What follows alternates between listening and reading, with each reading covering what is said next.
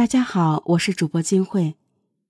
二零一六年一月六日下午，家住沈阳市大东区一小区的王曼遛狗回来时，发现邻居赵艳萍家的窗户有浓烟飘出，猜测是失火了。他立刻去敲门，无人应答，便急忙报警。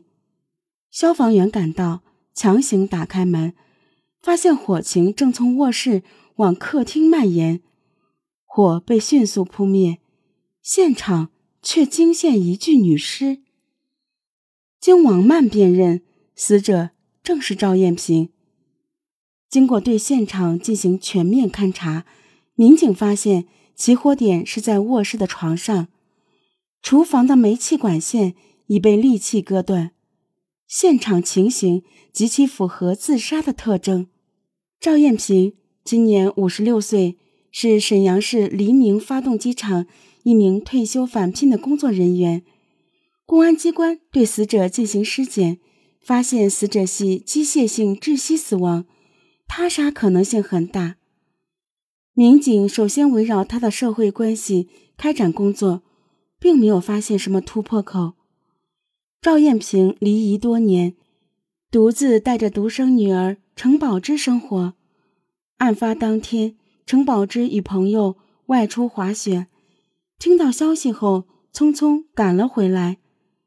经程宝芝对家中物品进行核对，发现两个瓷瓶不见了。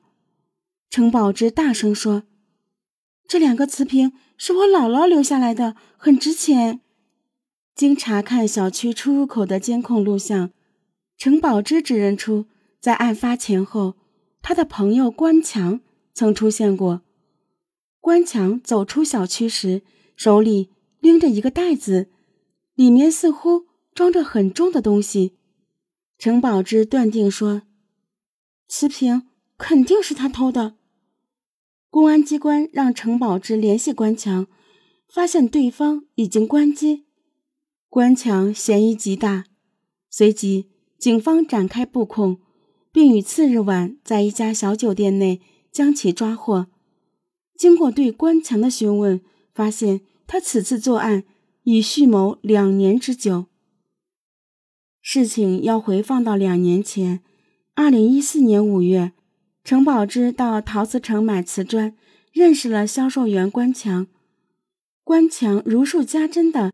介绍每个产品，陈宝芝赞赏道：“没想到你年纪轻轻的，业务这么精通。”关强笑着说：“别看我才三十岁，但已经研究瓷瓶好多年了。”程宝芝想起家里有两个瓷瓶，不假思索地说：“那太好了，我家里有两个姥姥留下来的瓶子，你帮我鉴定鉴定。”说着无心，听着有意。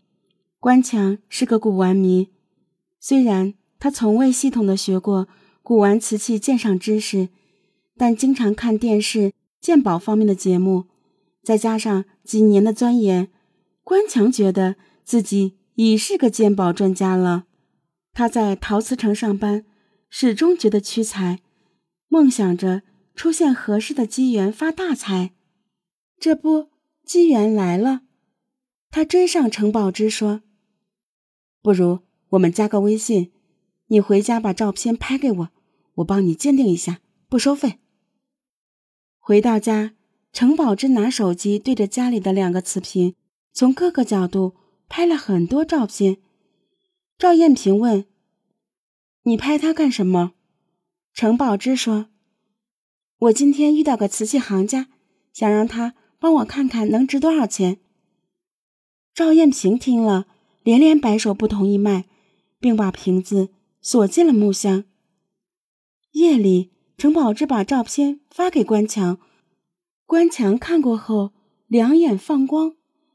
他曾在电视里看过，这是玉壶春瓶，极可能是宋代的，单只瓶子的市场价都在五十万元以上。程宝芝家的玉树春瓶居然成对出现，而且保存完好，至少在二百万。为了进一步确定，关强让程宝芝再拍瓶子底部的落款给他看。程宝芝说：“瓶子被妈妈锁了起来，一时半会儿无法拍照了。”看到程宝芝发给他的照片，结合程宝芝妈妈的行为，他初步断定那是正品。一个邪恶的念头在他心中迅速滋生，不惜一切代价要把这俩宝瓶弄到手。见程宝芝爱玩，第二天关强约她吃晚饭，程宝芝答应了，还对他有一丝好感。晚上。两人酒足饭饱之后，心照不宣的来到附近一家快捷酒店开了房。这以后，两人一直保持着这种男女关系。关强曾多次要求到家里去看望程宝芝的母亲，都遭到了拒绝。对此，关强也不敢操之过急，借送程宝芝回家，摸清了他家的具体地址。二零一五年十二月初的一天，关强再次约程宝芝吃晚饭。晚饭过后，两人去了酒店。缠绵之后，程宝芝起身去洗澡。关强把啤酒打开，倒进杯里，又拿出准备好的安眠药，放在程宝芝的杯子里。等程宝芝洗完了澡，关强举起了酒杯，说：“来，祝我们俩。”永远都这么开心快乐。喝完酒后，不一会儿，程宝芝就不省人事了。关强见状，立刻从他包里翻出钥匙包，迅速外出，将每把钥匙都配了一把。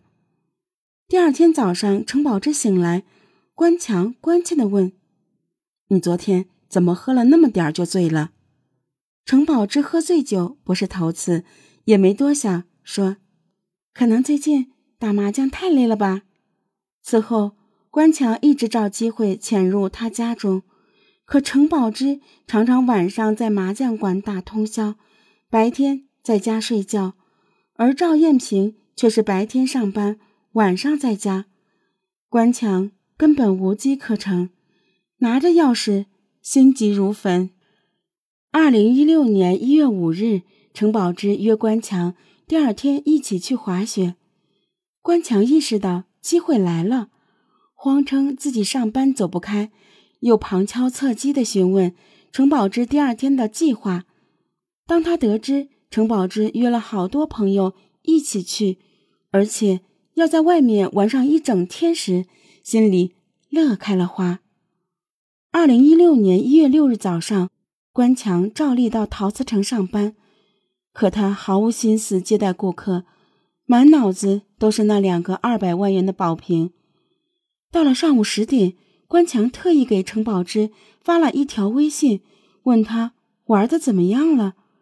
程宝芝很快给他回了一张滑雪场的照片。关强叮嘱他要注意安全，程宝芝给他回了一个大大的笑脸。关强决定将自己的计划付诸行动。他向店里请了假，来到程宝之家。他找了半天，也没找到什么木箱子。当他找到北面卧室时，发现有一个跟墙面颜色一致的隐藏式储藏间。推开门后，发现老木箱在里面，上面还挂了把锁。关强立刻到厨房找到一根铁棍，没费多大劲就撬开了。见玉壶春瓶真的就在柜子里，关强激动不已。谁知他刚要拿时，外面突然传来开门的声音。他偷偷伸出头一看，一个中年妇女已经到了屋里。他脑袋一片空白，不知该往哪里躲藏。就在这时，赵艳萍似乎察觉出屋里有问题，因为。很多地方有翻动过的痕迹。他直接走向北面卧室时，正好与关强面对面。赵艳萍刚要呼喊，关强立刻冲过来，用手捂住他的嘴巴。因恐惧而失去理智的关强把赵艳萍按到床上，双手死死地掐着她的脖子，直到她停止了挣扎。回过神来的关强想要伪造自杀现场，便用菜刀割断了橱柜里的煤气管，又用打火机点燃了床上的床单后，拿着两个瓷瓶仓皇逃离。十几分钟后，邻居报警。事后，关强越想越后怕，决定远走高飞。他拿着两个瓷瓶来到鲁源古玩市场，想把它们尽快脱手。一进门，他就遇到两个经常一起探讨古玩的旧识。关强小心翼翼拿出袋子里的瓷瓶，说淘到了宝贝。谁知两人看了之后。却说这不过是现代仿的玉壶春瓶，其中一人看成色还不错，愿意出三百块钱买回去给老婆当花瓶。关强不相信，他又拿着宝瓶找了几个懂行的人问，得出的都是同样的结论。他看着千方百计弄到手的两个瓶，居然只值三百元，不由得。哭笑起来，命运跟他开了一个天大的玩笑。